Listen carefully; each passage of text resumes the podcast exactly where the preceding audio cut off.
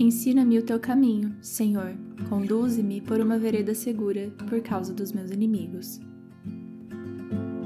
Oi, gente, sejam bem-vindos ao podcast do Falei com Amor.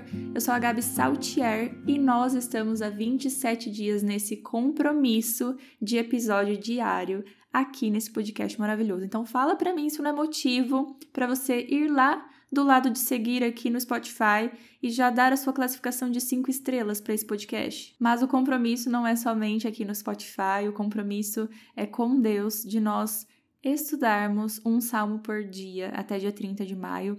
E, gente, eu tô muito feliz com esse estudo, realmente. Quando eu comecei a idealizar a possibilidade de estudar salmos, eu realmente vi como um grande desafio, porque o máximo que eu tinha gravado de episódio aqui para o podcast para lançar diariamente foram 31 lá no estudo de Provérbios, né? Mas realmente eu senti um incômodo muito grande da parte de Deus, aquele incômodo positivo, de que eu deveria sim propor para vocês que nós estudássemos Salmos. Confesso para vocês que Salmos não era um livro que me chamava tanta atenção. Eu já comentei com vocês que eu gosto mais de livros históricos, né? Então, até o Pentateuco mesmo eu gosto bastante. Mas ano passado realmente foi um ano que eu recebi tantas coisas sobre Salmos e que eu pensei tanto no livro que seria impossível não falar sobre esse livro agora, não estudar junto com vocês e tem sido extremamente especial. Então, quero te agradecer por estar aqui junto comigo nesse compromisso diário e te incentivar a você não desistir. E um lembrete para você: quer me ajudar, quer me apoiar, é só você fazer compras pelo link de associado Amazon.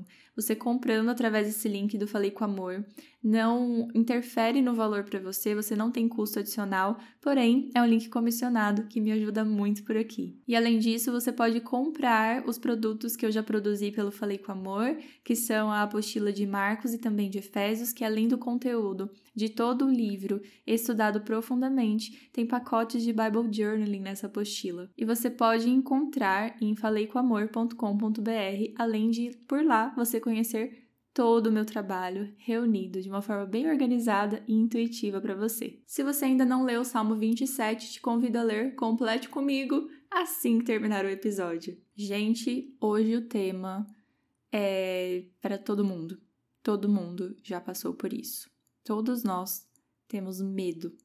E Davi começa ali no versículo 1 falando: O Senhor é minha luz e minha salvação. De quem terei temor? O Senhor é o meu forte refúgio. De quem terei medo? Essa afirmação de Davi é muito forte. É no sentido assim: eu confio no Senhor, então eu vou ter medo de quem? Se você acaba de conhecer Eu Falei com Amor, a esse minuto você já percebeu que aqui é um podcast cristão. E se você já é de casa, você está aqui justamente por causa disso. E vem cá, de cristão para cristão. Quem nunca teve medo? Duvido que você nunca teve, porque eu já tive também. Ter medo é intrínseco dos animais em geral, e isso é um sistema de defesa. Você tem medo daquilo que potencialmente pode matar você, em primeiro lugar, né? Mas você tem medo de várias situações. E o ser humano, ainda por ser consciente, tem medo de situações que talvez não possam te matar, mas que geram uma ansiedade, podem gerar uma frustração. E eu dei risada falando bem como bióloga, né? O que é o medo para o animal? O medo ele tem daquilo que pode ser um caçador, daquilo que pode ser um competidor, né? Então, para ele, o medo é um sistema natural de defesa e para nós também, porque antes de seres humanos conscientes, nós temos esse instinto dentro de nós. Eu vou dar um exemplo aqui que nem sempre é a realidade, tá? Eu conheço N tipo de crianças e, na verdade, as crianças pecam por falta de medo, né? Mas vamos supor que uma criança nunca tinha conhecido um lugar alto. Às vezes, quando você apresenta pela primeira vez a altura para aquela criança, ela pode ter medo, mas porque aquilo realmente representa um perigo.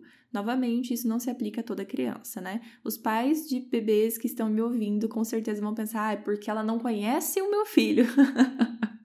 E, gente, mas eu sou professora de crianças e adolescentes, eu sei bem que eles não têm medo, e olha só. Mas, continuando, só que o nosso medo, o medo humano, é muito diferente do medo animal. Vou usar um exemplo aqui: uma zebra, ela não vive com medo se amanhã ela terá alimento para ela.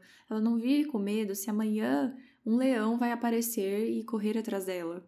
O medo animal é instintivo. Estou com fome, vou procurar o que comer. Apareceu um leão? Corre mas é um medo mais pontual, mais objetivo. O nosso medo é muito abstrato. Nós temos medo da possibilidade, nós temos medo do se. E se semana que vem faltar comida na minha mesa? E se eu perder meu emprego? Então nós temos muito medo das possibilidades.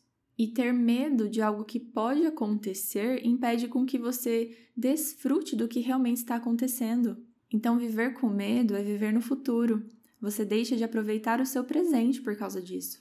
Eu não estou aqui banalizando o seu medo, não estou falando que não é genuíno o sentimento que você sente. Hoje, graças a Deus, não me falta nada, mas eu sei que ao mesmo tempo que eu estou aqui gravando esse episódio, existem pessoas, pais e mães que estão com medo de não conseguir colocar o que comer amanhã na mesa para os seus filhos. Só que vamos nos lembrar quem escreveu esse salmo. Foi o rei Davi, e Davi tinha uma variedade bem ampla, né, de coisas que ele podia temer. Uma hora era guerra, uma hora eram difamações, doenças, então Davi era uma pessoa real e a gente tem que ter isso na nossa cabeça.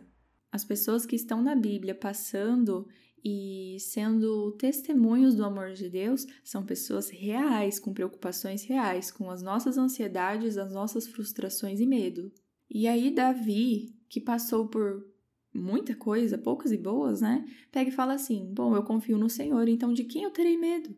Só que vamos colocar nossos pés no chão também. Davi fez vários salmos se lamentando, com medo, super aflito. Então não, não é todo salmo e todo momento da vida dele que ele tinha essa valentia aqui de Salmo 27. Mas de fato nós podemos aprender muito com isso.